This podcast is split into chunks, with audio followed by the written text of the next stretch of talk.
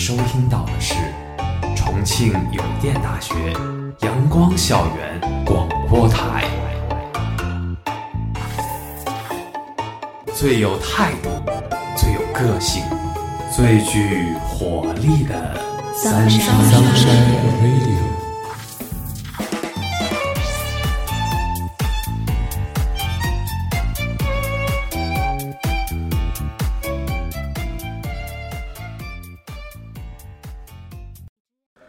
各位亲爱的听众朋友们，大家中午好，欢迎收听今天的阳光校园广播台，我是主播薄荷，我是主播冷清。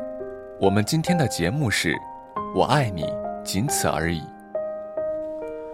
两人并排而坐，双腿悬空，身后和脚下都是绿意盎然，树叶在间隙里随意晃荡着，空气里没有什么味道。只是隐隐约约，像是散着和煦的光线，还有绿色的清香。贾小玲半是惆怅，半是期望地向李焕英描述那个看起来十分优秀的他未来孩子的前途。李焕英静静地听完，眼神里泛着水波，却也是淡淡的，嘴角始终噙着温柔的笑意。他看向那个胖胖的、可爱的孩子，缓缓开口道：“玲啊，我觉得你的想法不对。我的孩子啊，我只要他健康快乐就好。”这一句话和这一幕场景，也许是《你好，李焕英》中最令人心扉触动的画面之一。我们奔忙在生活里，被世俗裹挟着。生活似乎对我们有很多要求，总是期望着去达到什么，去完成什么。即便是父母，也盼着孩子成龙成凤。不管是对孩子未来的铺垫，还是对孩子所付出的回报，虽能理解，但偶尔思起，也不免叹息一声。然而，对于我们这个年龄段的大多数人来说，这种望子成龙。兴许不是过于浓烈的，但在当下，对于那些尚还年幼的孩子来讲，这种成龙成凤的热切盼望，也许更为激烈。在综艺《亲爱的小课桌》中，一年级孩童徐静凯的妈妈和傅首尔的对话令人惊讶。那位母亲骄傲地说出，自己的孩子在寒假做了近四百张试卷。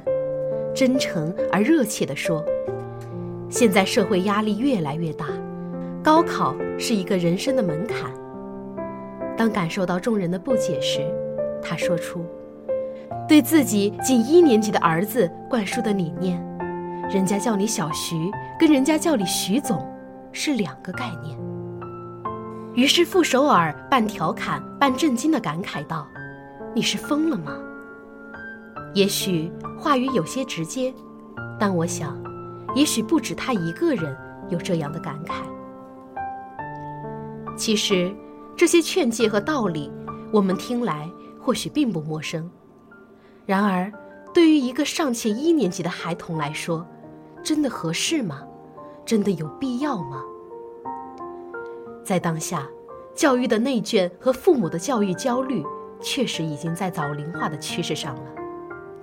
父母过早地向孩子灌输竞争焦虑的思想，全家人守着孩子从一个补习机构转到另一个补习机构，这样的狼性教育在当下显得尤为平常。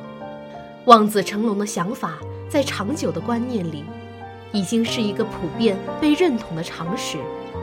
更遑论在如今这样一个教育内卷的怪圈里，剧场效应。更是发挥的淋漓尽致。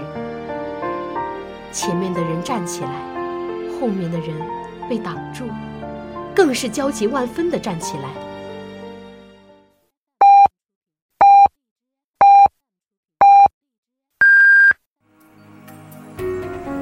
现在是北京时间正午十二点整，您收听到的是重庆邮电大学阳光校园广播台。于是层层叠叠，人群相互攀登。在这场大剧院中，父母是最先感受到这种被遮住的压抑，于是强硬拔起幼嫩的小苗，把这份焦虑转成迫切的期待，再撒入以爱之名的蜜饯，浇灌于严加管教的苦口婆心，注视着，推攘着，渴望自己的孩子能弥补自己的遗憾。客观来讲，我们并没有太多官方正面的立场去指责这部分父母。在《知否》中，也有这样一句话：“父母爱其子，当为之计长远。”但是看着某些因为这份苦心而产生裂痕的家庭，看着父母和孩子都显出疲惫的神情，看着这世间原本最不可分割的情感，突然显得无力、苍凉起来。于是不禁发问：我们该怎样看待和妥善安放这些期待？父母和孩子的关系，又该如何在这些期待、这些育人责任中找到合适的方式？虽说父母和孩子之间最恰当的关系，绝对是没有标达公式的，但也许能否有个参考？想来这参考也是零零碎碎，没有定义。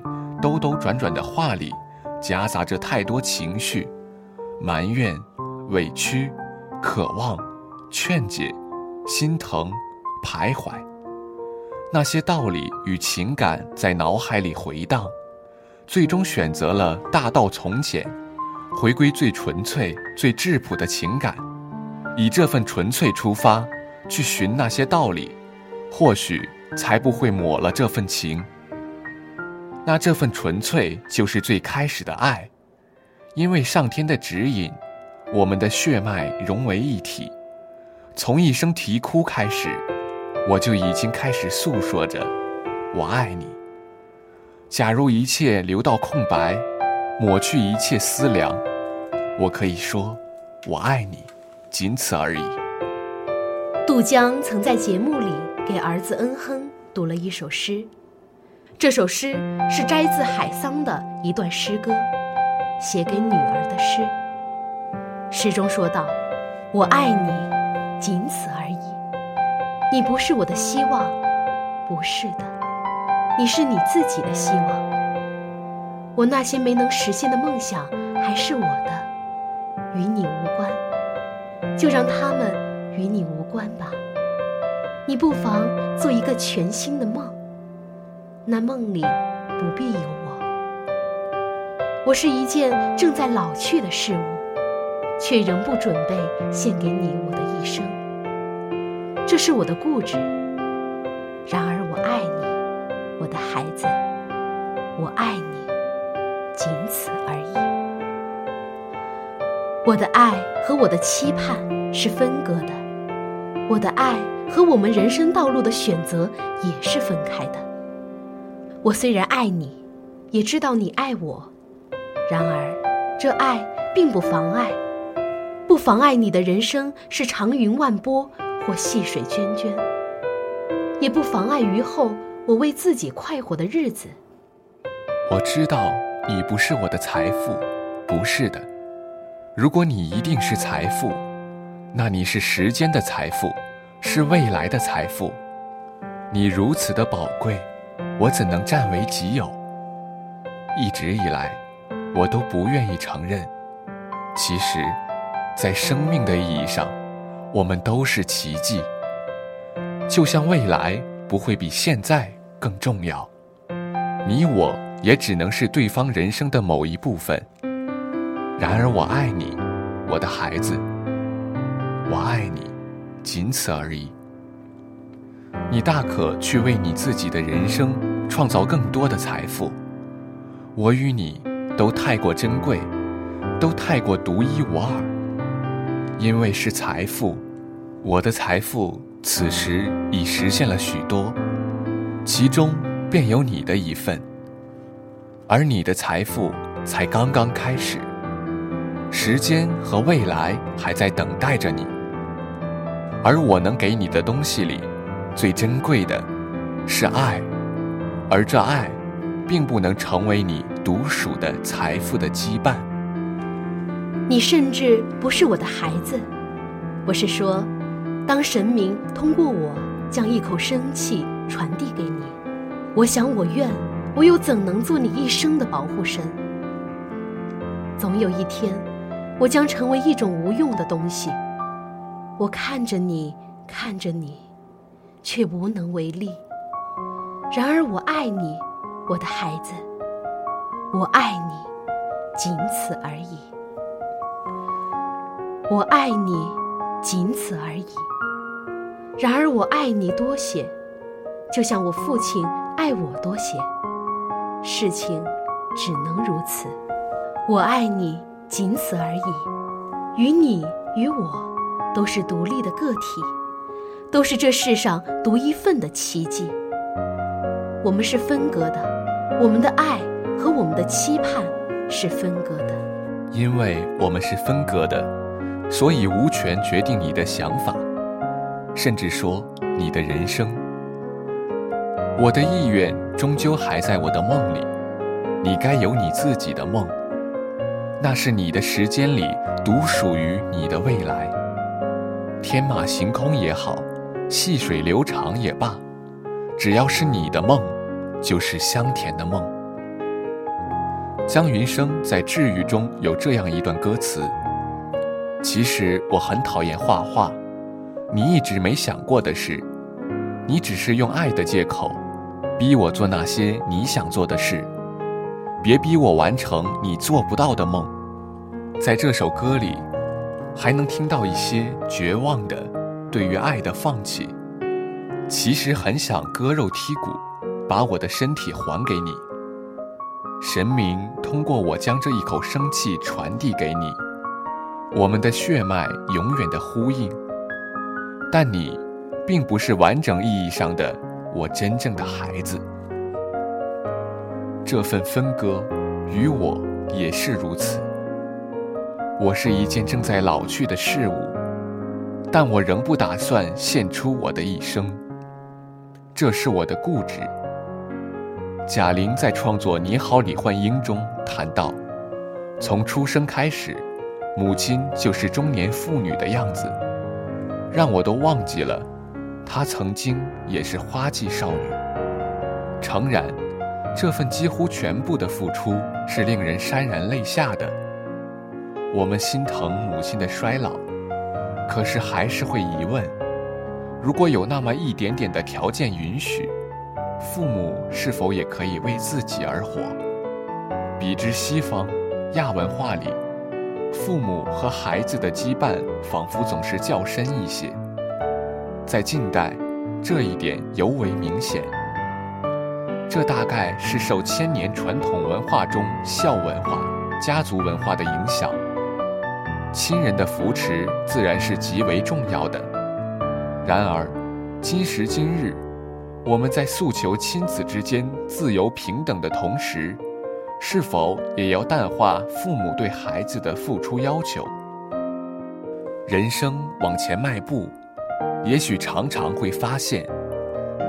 其实一路在走的，常常也只是一人罢了。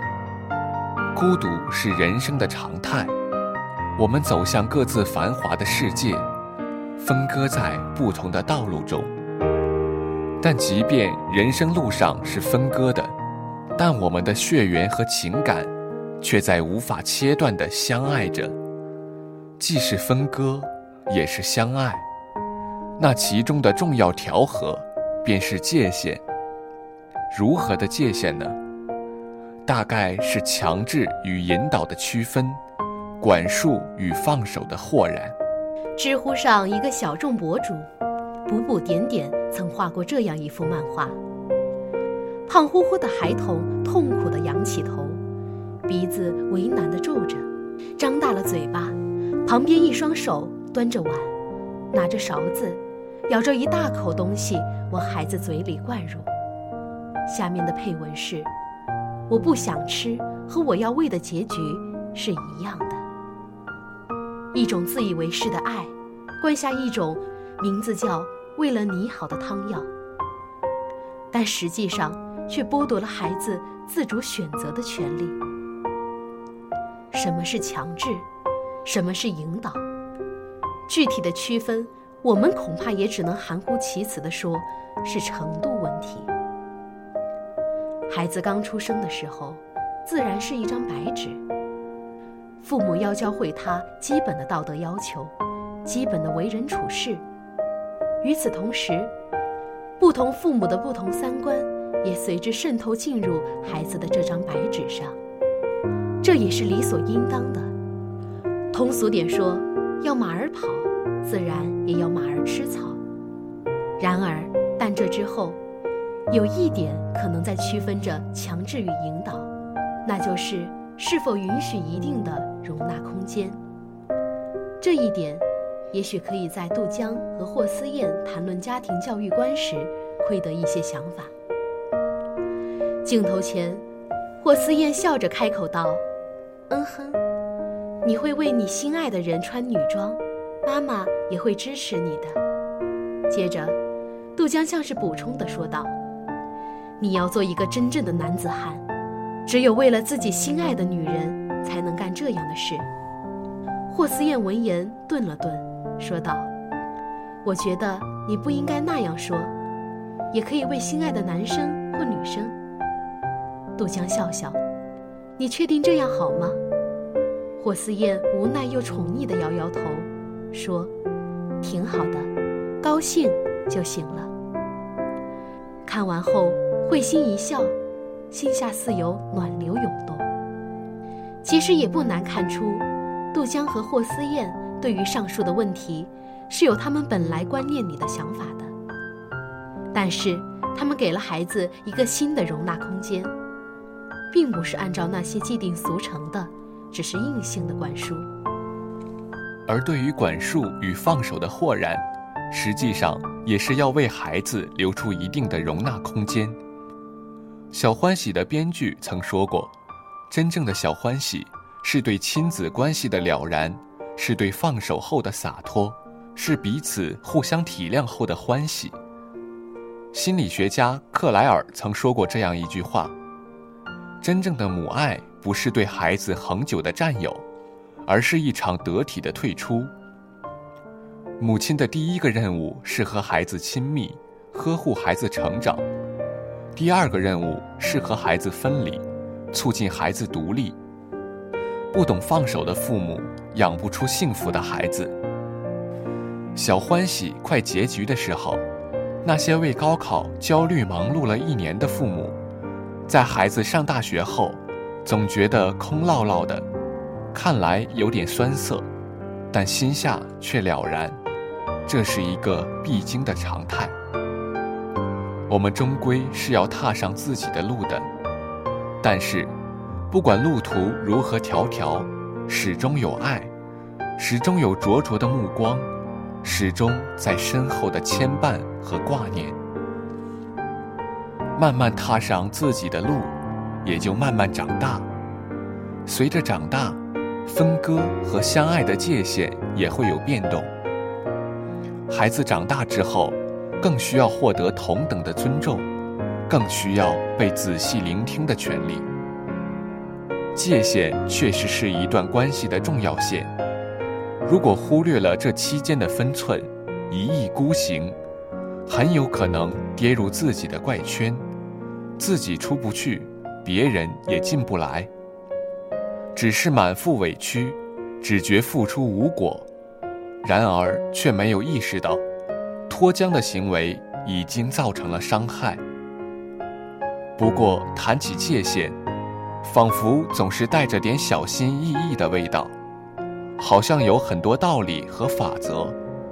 那如果我们不讲大道理，只讲小欢喜呢？亲情作为最无法割舍的情感，是否本来就应该有些东西是没有原则可言的呢？我的爱没有原则，不因这变幻的境遇而动，更不因这世俗而动。外界的评论。很纷杂，有时我也会有些想法。你看，李焕英已经是那么宽容的母亲，却也还是会无奈又宠溺地看着女儿，叹道：“你什么时候能让我长点面子？所以啊，有时候我也会盼着，当初那蹒跚学步的孩子能成龙成凤，精彩绝艳，好风光荣归，家门沾辉。不过，若这些成不了数，但愿你能清白而活，堂堂正正，肆意潇洒，仗剑天涯。那是属于你自己的天涯，无所谓大小，无所谓动荡。外界的门槛再坚硬，也无法阻挡我清楚的认知。我知道，我爱你，所以，即便你不是相貌俊朗，不是天生聪慧，不是玲珑乖巧，不是家财万贯，我也爱你。我爱你，仅此而已。所以。我只希望你健康快乐就好。父母的爱没有原则，偶尔有些牢骚，我们也不必大动干戈。很多时候，我们面对这些期盼，就像被踩到尾巴的猫，总是叫嚣的厉害。这大抵也是因为内心的胆怯吧。想想，父母都已经没有界限的爱他们那不怎么完美的孩子了。又何必要再争那么点道理呢？我们总归是可以做些什么的，就像贾小玲拼命的想给母亲带来点快乐一样，我们也可以去做些什么。我们为爱去做一些事情，为所爱的人去做一些事情。但是，往往在给予爱的时候，我们太渴望一个同等的回报了。这仿佛也是一种原则，然而这原则，却常常让人喘不过气来。小欢喜中，宋茜和女儿英子的僵硬关系常常令人感到压抑。宋茜常对英子说的一句话便是：“我为了你，放弃了多少自己想做的事，你对得起我吗？”这往往是一段亲密关系中最大的杀手。付出感，付出感越强的人，攻击性就越强，尤其是得不到自己想要的结果时。有时候，优雅的给予好过生生的控诉。陈奕迅的《落花流水》中唱有这样一句歌词：“流水很清楚惜花这个责任，真的身份不过送运。这趟旅行若算开心。”亦是无负这一生。若念着只是送运，但求开心，那便无所谓那所求。所求着同等的回报，那些声嘶力竭的控诉和委屈的眼泪，往往最好的结果，也只是被另一方自我劝说的理解，或者退让的委屈所吞下。叹息一声。只是心下隐隐盼望，愿最终的心境，是歌词中那句：“情感渐化作淡然优雅。”我爱你，仅此而已。为何不能只是轻松些，没有负担的去相爱？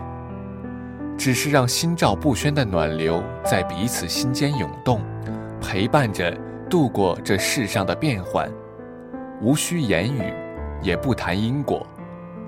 然而，在这场赤诚纯粹的爱里，也需要一些小技巧的调和，也需要父母与孩子的双向奔赴，这才能汇成真正的小甜蜜、小欢喜。父母是第一次当父母，孩子也是第一次当孩子。我们总是需要不断的磨合、思考。方圆对媳妇说。看孩子要竖着看，不要横着看。横着看，拿孩子跟其他孩子比较，看到的都是缺点；竖着看，拿这一次和上一次比较，就会看到孩子的进步。然而，方圆对儿子却说：“看妈妈要横着看，不要竖着看。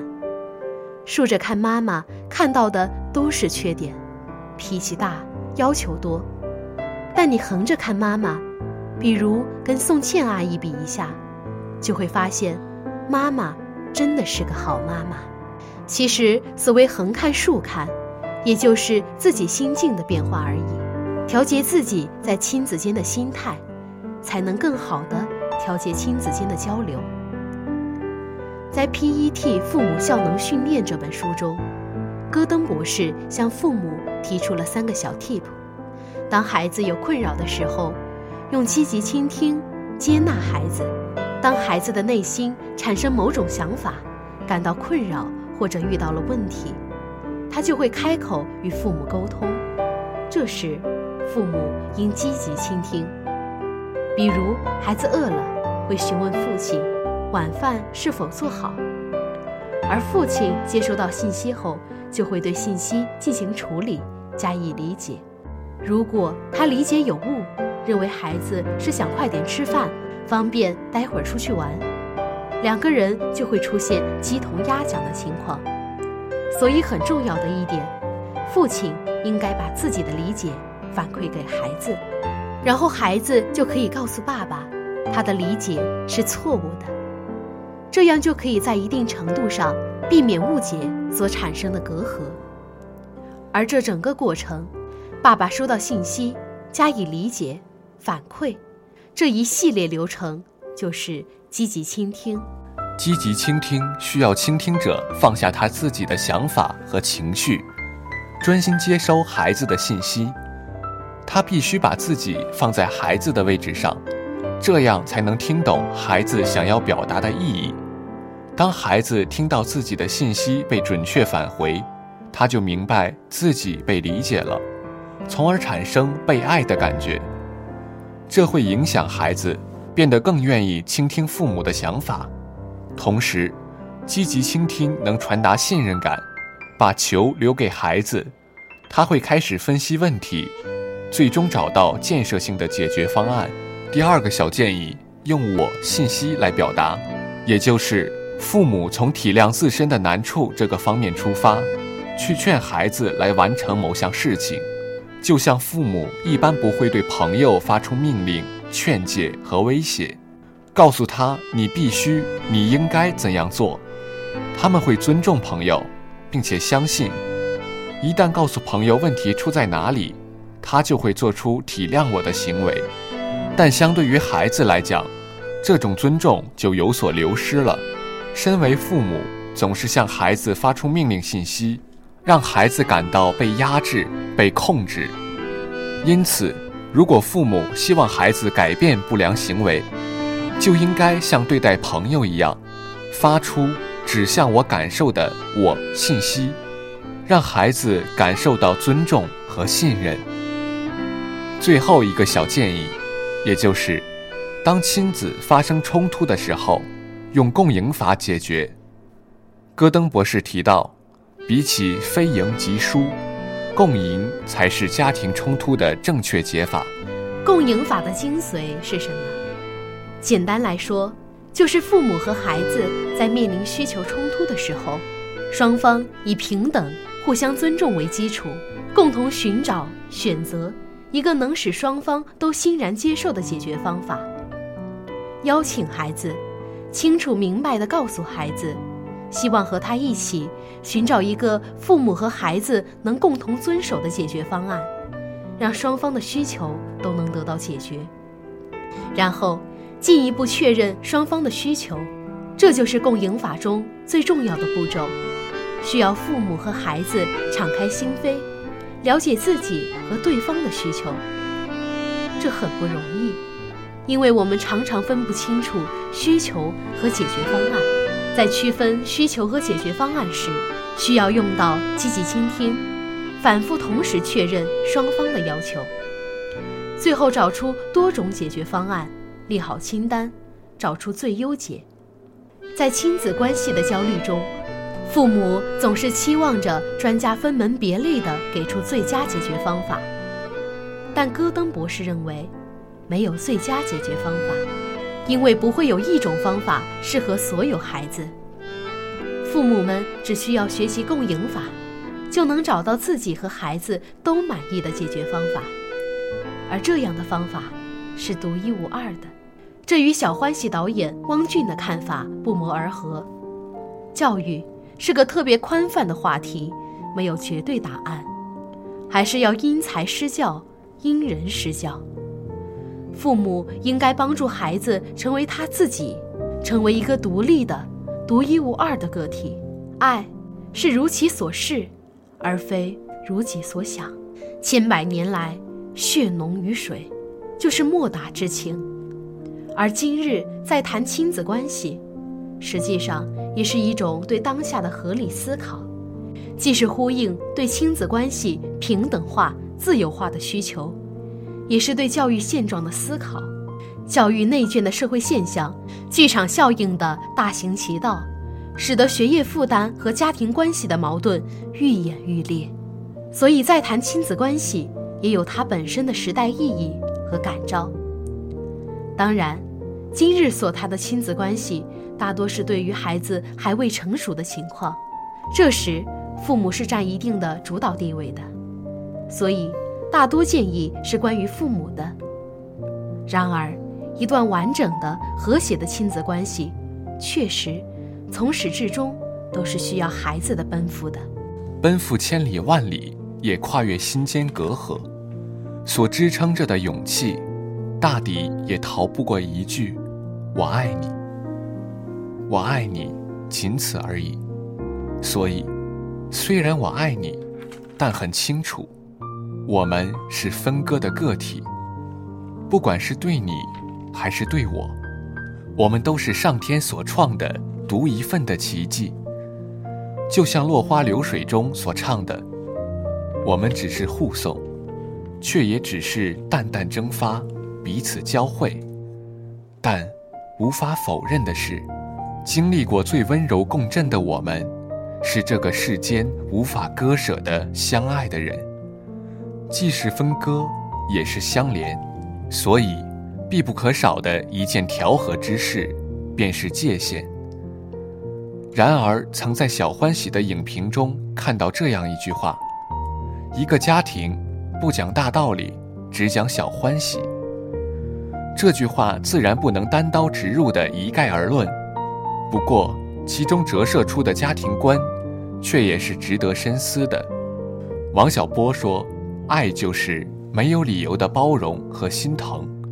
虽说有一句这样的调侃满天飞：“我是来跟你谈恋爱的，不是来跟你讲道理的。”然而，我却觉得，一段感情，或者说一个家庭里，之所以独立于那客观冷静、悲欢无法相通的外界，其中一个重要因素就是独属一份的偏爱。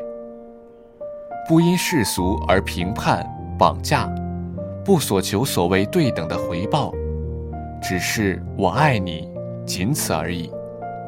他们住在高楼，我们躺在洪流，不为世俗皱眉头，答应你，只为吻你才低头。这俗世滔滔，本就斑驳纷杂，无数的嘴巴也是咿咿呀呀。我们凭着神明的指引。结为最亲密的一家，所以我很珍惜。太多话语没有定数，只是低低喃喃，我爱你，仅此而已。今天的节目到这里就结束了，我是主播冷清，我是主播薄荷。如果你想收听我们的更多节目，欢迎在荔枝搜索电台重庆邮电大学阳光校园广播台。如果你有好的意见或者建议，可以在新浪微博搜索“重庆邮电大学阳光校园广播台”，或者关注我们的官方微信公众号“重邮阳光校广”。重庆邮电大学阳光校园广播台，更多精彩等你来。